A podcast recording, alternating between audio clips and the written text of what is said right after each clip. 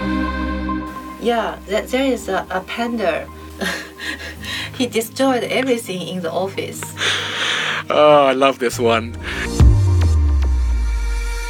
Welcome to Mosaic of China, a podcast about people who are making their mark in China.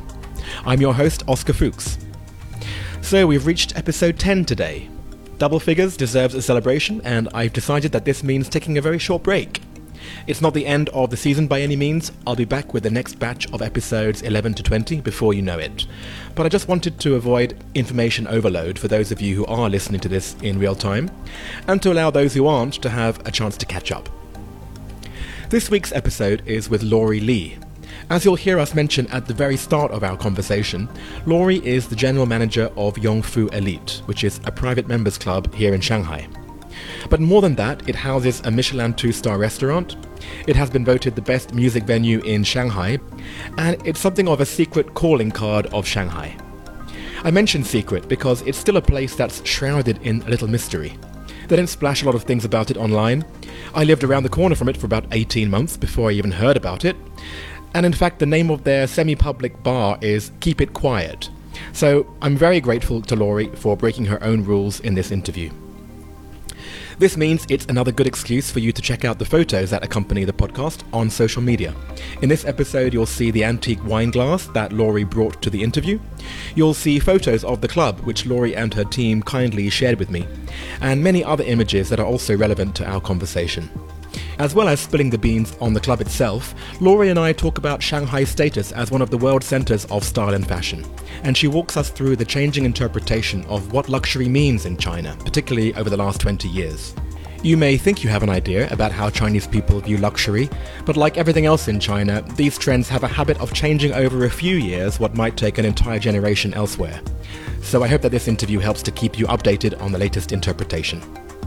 And a final quick heads up you'll notice immediately that there were sound issues in the studio when we did this recording. Very sorry about that. I hope you'll still enjoy what Laurie had to say.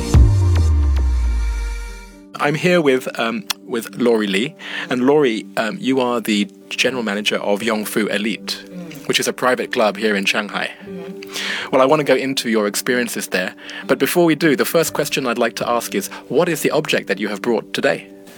Oh, that is uh, ancient white glass in China. It's uh, above uh, 1,000 years ago. Before in ancient China, it's uh, the, the wine and the food also related to the ceremony. So um, it's uh, uh, the, the, the dinner uh, is uh, related to the communication to the God. It's all the food ceremony is related to you know communication. So communication to the God. So that's many part. You know, it's very uh, uh, how to say pres- prestige. So um, and uh, you can from the shape feel it's because it's very high. So it's uh, kind of uh, full of the um, the feeling of how you respect the God. So in, in China, the god in Asian China, the god is the nature.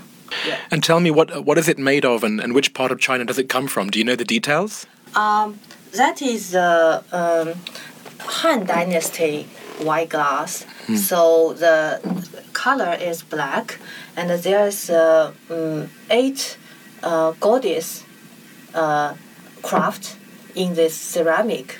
So uh, why it's black and white, it's also a very special color in that time because at that time white and black is very serious color. Not everyone can use it. So this only for the special ceremony to the god or in temple to some very important uh, uh, statement. You can use white and black. So that's the color makes you feel very uh, uh, gorgeous. Mm. Yeah. And what does this what does this symbolize for you in terms of what you're doing now in China? Oh, because um, I'm do the uh, hospitality and, and F&B industry, so I want to introduce much more uh, culture lifestyle behind the, that.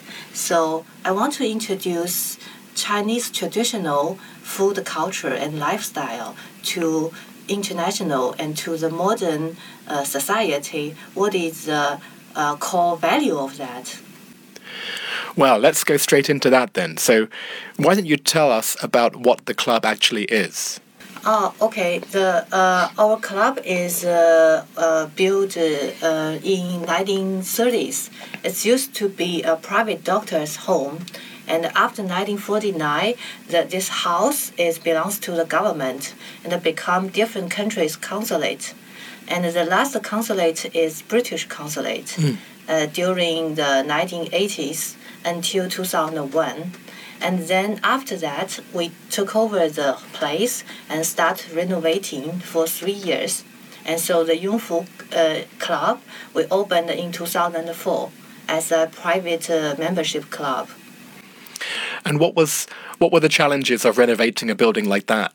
Um, it's a very old building, at that time, and the house actually co- uh, collapsed a little bit. Mm. So that's why British consulate they don't don't want to pay money to renovate it, and then they move out. So the the, the uh, house actually is uh, have very big uh, problem, and we uh, put the uh, stainless steel to make the structure again. So almost rebuild the whole house but use the old material to make it look still old. But actually, everything is our new new building. Yeah. Wow, and and three years—it's such a long time. Like, what what was it that took so long?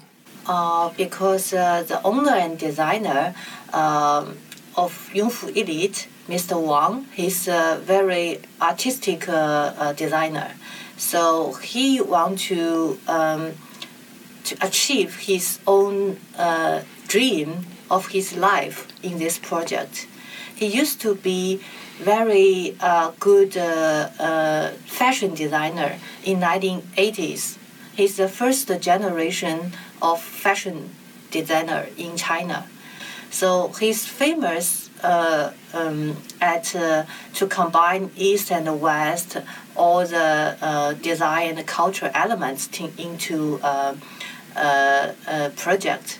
So he put all his life experience and uh, energy to this project and failed uh, thousands of times and uh, uh, with a lot of investments. So that's why the, the project lasted three years. And when did you personally get involved? Um, I uh, meet Mr. Wang in 2005 and uh, joined the, the company the same year.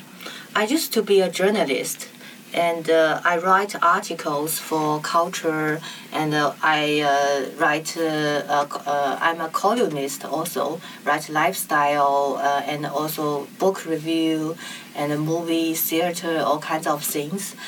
And then I took an interview with Jing Xin, which is a contemporary dancer. So Jing Xin introduced me to Mr. Wang after our interview uh, in three days. So that's very, you know, um, uh, accidental meeting for us. Great. And yeah, Jing, Jing Xin is a very famous personality. I've heard a lot about her. Oh, yeah. She's uh, I think she's a legend. Yes. So you mentioned that you you had a lot of um, different, uh, I guess, artistic pursuits. You you were a writer, you were a columnist. Um, is that what drew you to this kind of creative project? I think the the um, the, the, the beauty in some way is uh, uh related to all kinds of field. So uh, no matter it is uh, literature, poetry, or um, like uh, design or art. So I just think Yongfu Elite is uh, a lifestyle present present for beauty. So that's why I indulge in it so much as I think I can explore much more ways of uh, beauty and uh, how to represent to uh, more people.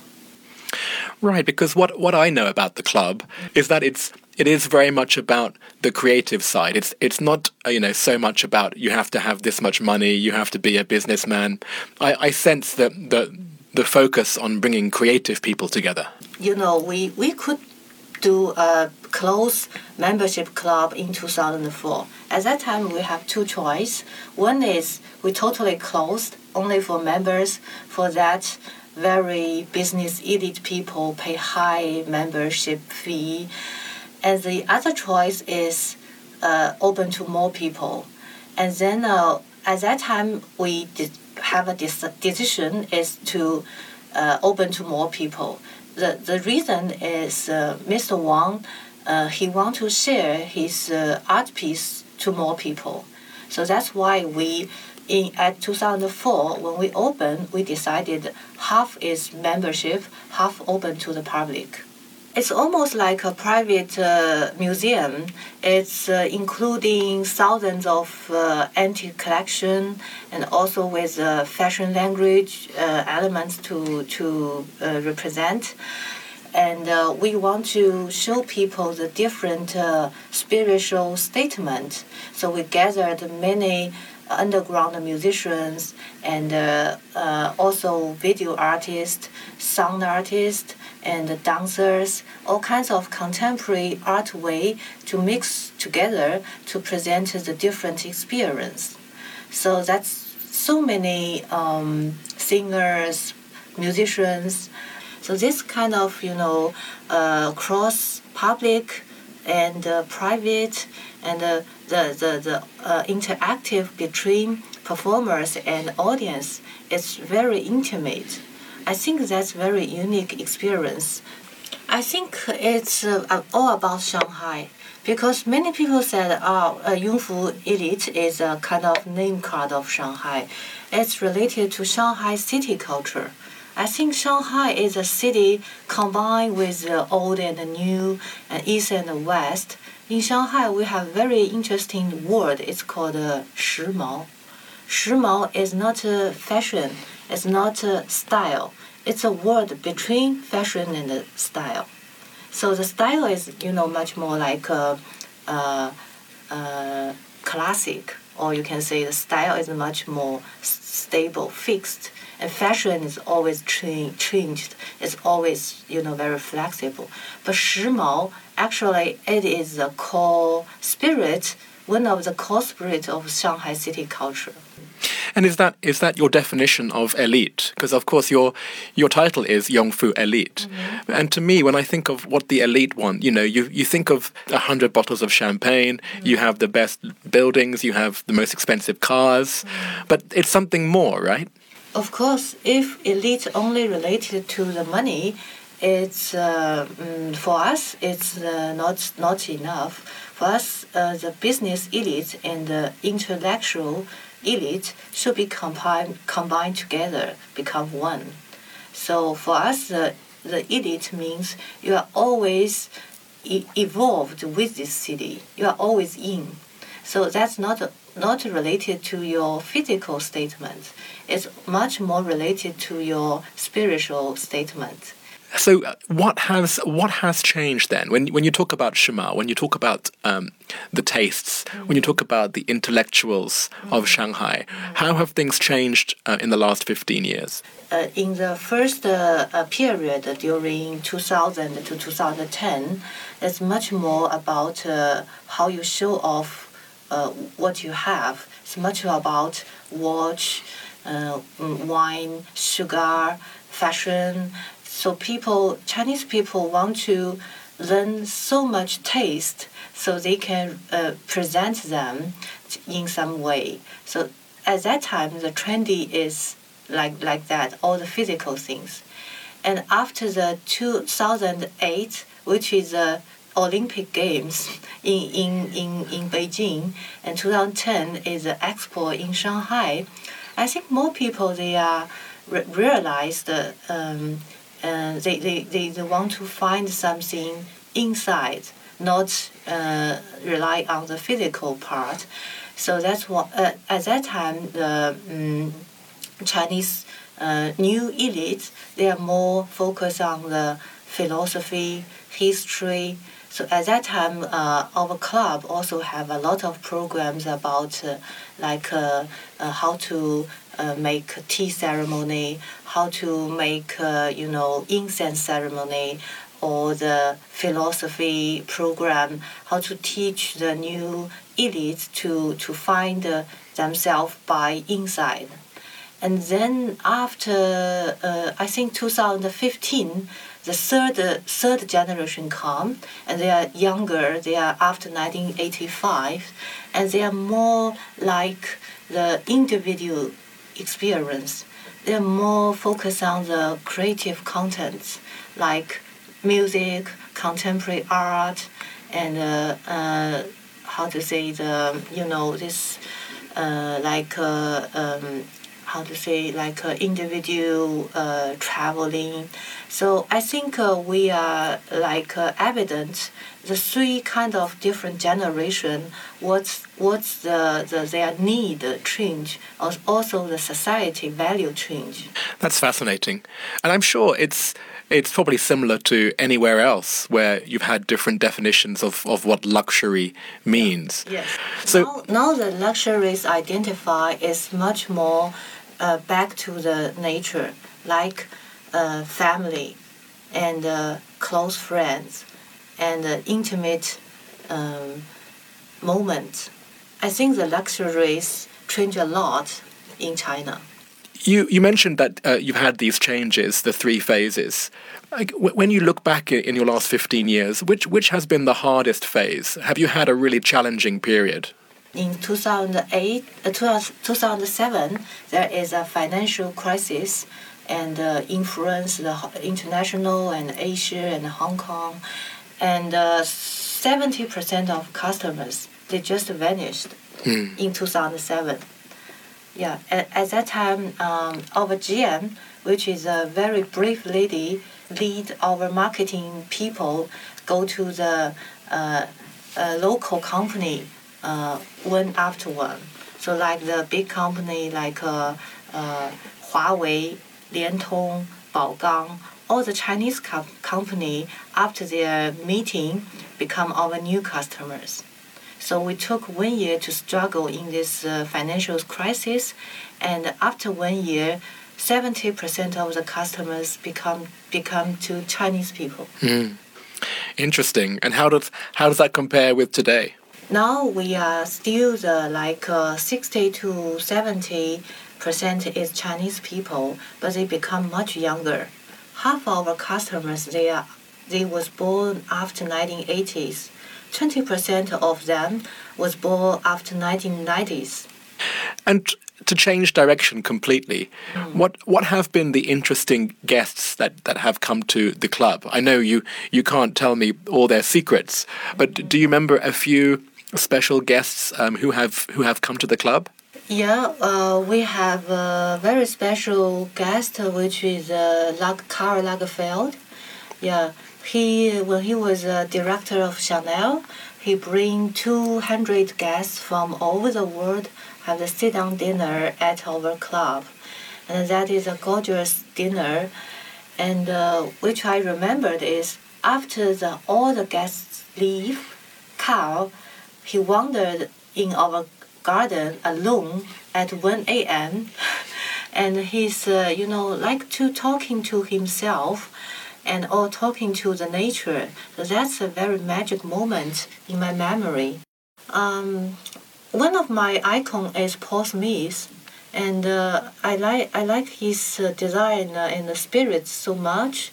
And he arrived at seven o'clock, and uh, uh, having the traditional Shanghai cuisine and dim sum, and then uh, wandered at garden and see the Peking opera, which also I prepared for, for him.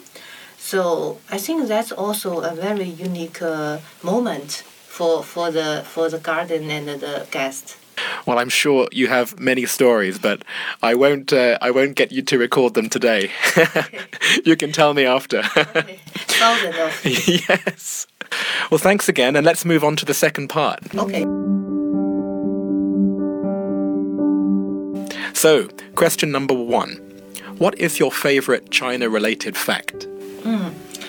like the stone uh, inscription uh, in the tourist site because it's very unique uh, sightseeing only in China. You can see so many stones and there's have some uh, words or some drawing on the stone. And uh, because it's like every every uh, dynasty, the people see the same uh, view, same mountain, same lake, but they have different feeling. So all of them, they, they put their feeling on the wall, on the stone. So generation by generation, you can tell the the, the, the, the, the different people's feeling because the same same view, but all the people they have their individual opinion of that. Do you have a favorite word or phrase in Chinese? Oh, as I uh, mentioned, I like 时髦. 时髦actually the word is come from Han Dynasty. Yeah, it, the means, meaning is between style and fashion. It's one meaning is is uh, all about outstanding people in Han Dynasty. The original meaning is is uh, outstanding people. The, the next meaning is uh, about uh, the people who is in in the society. So I like this word because it's really you know city feeling like Shanghai. Um, what is your what's your favorite destination within China? I like the the small city, small town we call the Wuxian Chengshi. So um, when you go to very uh, far place or uh, like this small town, you feel it's so interesting, crazy, and uh, uh people have their own uh, local culture. And it's it's funny because the cities are becoming more generic, but it's the small towns outside the cities that you feel the real different flavor, right? Yeah, it's all about like adventure, mm. you hmm. know, in different wild culture. And if if I was to press press you and for you to choose just one, is there one that jumps to mind that's that your favorite? Mm, my my latest latest uh, uh, visiting is uh, a small town beside the lake in Guangxi, and uh, that the people they don't speak Mandarin. They speak the local language I can't uh, understand, but they have beautiful lake, beautiful tree, and uh, we commu- we com- I communicate with them, not use language. We communicate with other ways. If you left China, what would you miss the most, and what would you miss the least? Uh, I miss the, the Chinese food and the atmosphere when you have Chinese food. It's uh, all about you know friends gathering and uh, and uh, very everything mixed up and uh, yeah, I have a Chinese stomach. so it's not actually so much about the food; it's about the whole ritual around the food. Yes. Mm. And if anything, what what would you miss the least? Um, when I was uh, in U.S. or Europe, I don't miss I don't miss the takeaway food. Even that is so convenient in China, we can order like 2 a.m. with all kinds of 外卖 but when I was abroad, I, I don't miss that. I think because um, um, you can make it by yourself also, and uh, that's not so necessary, and also uh, destroy the environment so much. Is is there anything that still surprises you about life in China? Um, I, I every day I was surprised by people's dynamic. The the especially the Chinese people, their ability to uh, to absorb the information and they change the information and they use the information. I'm surprised by the people the the, the ability to to use the information. What is your favorite place to eat, drink, or hang out? My favorite uh, place is uh, we call the David Lynch's Malatang. All right. Yeah, it's uh, a Malatang can uh, uh, open very late until the morning, and uh, the, the all the atmosphere is really underground. It's like David Lynch's movie. All the decoration, the people inside, and all the music played there is really you know uh, unusual from the daily life. Okay, I'm going. uh, what is the what is the best or worst recent purchase you have made in China? Um, I can't remember because I I tell uh, myself not to purchase uh, a, a lot. Um, and if I could, I wish I could uh, less purchase or purchase much more uh, or, uh, environmental uh, friendly things. But maybe maybe this is what you were talking about. How mm. you know maybe ten years ago you were interested in buying things, but now what's the reason, right? Yeah. What's your favorite WeChat sticker? Yeah, there is a, a panda. he destroyed everything in the office. Oh, I love this one. Uh, what is your go-to song to sing at KTV? I think because sometimes I, I go with a Chinese friend, sometimes go with a Western fr- friend. I have to pick up a song which both people can un- understand. So I will pick up Yesterday Once More. So every day, everyone can uh, sing together. And uh, it used to be a very sad song, but when 10 people sing together, it will be very jo- joyful. That's good. Okay, and the last question What other China related media or information sources do you rely on? Mm, we have very good uh, documentary movie or short movie about the Chinese society. Thank you, Laurie.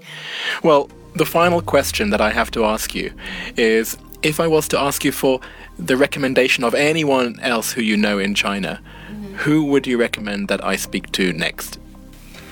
Um, I will think of one of my girlfriend called Wang Fang first.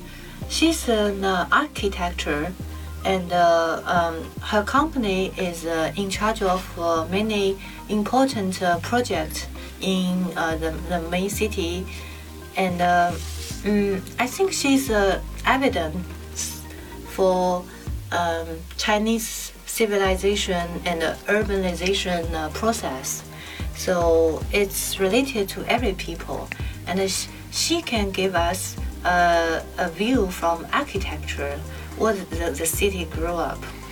Oh, she sounds amazing. Well, thanks so much. I look forward to meeting her. Yeah. And Laurie, thank you for your time today. It was such a pleasure. My pleasure too.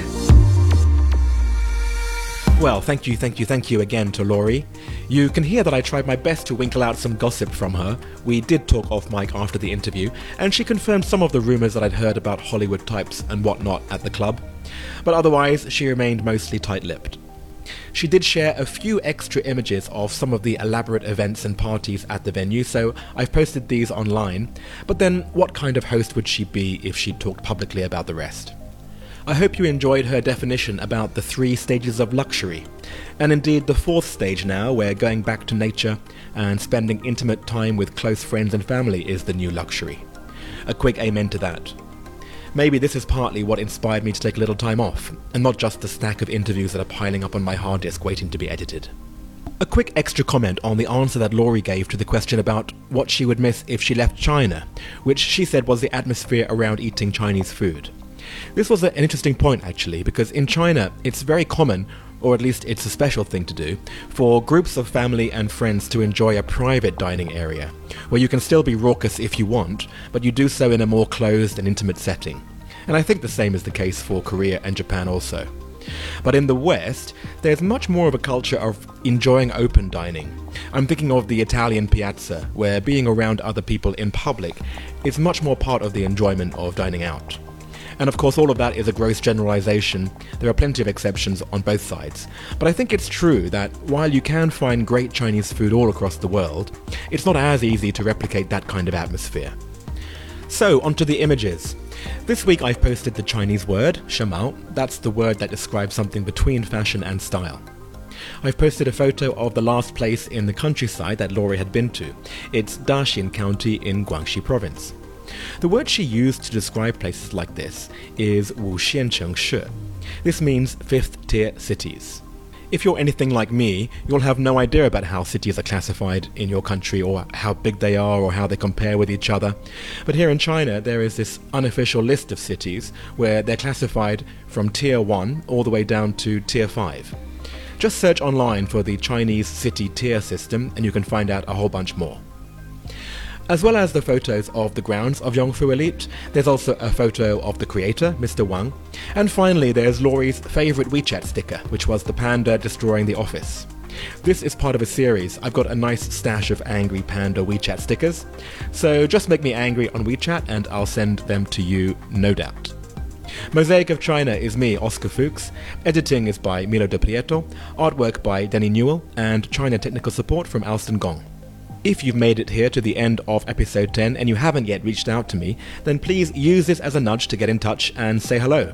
I would love to hear from you, and I'll be back with episode 11 very soon.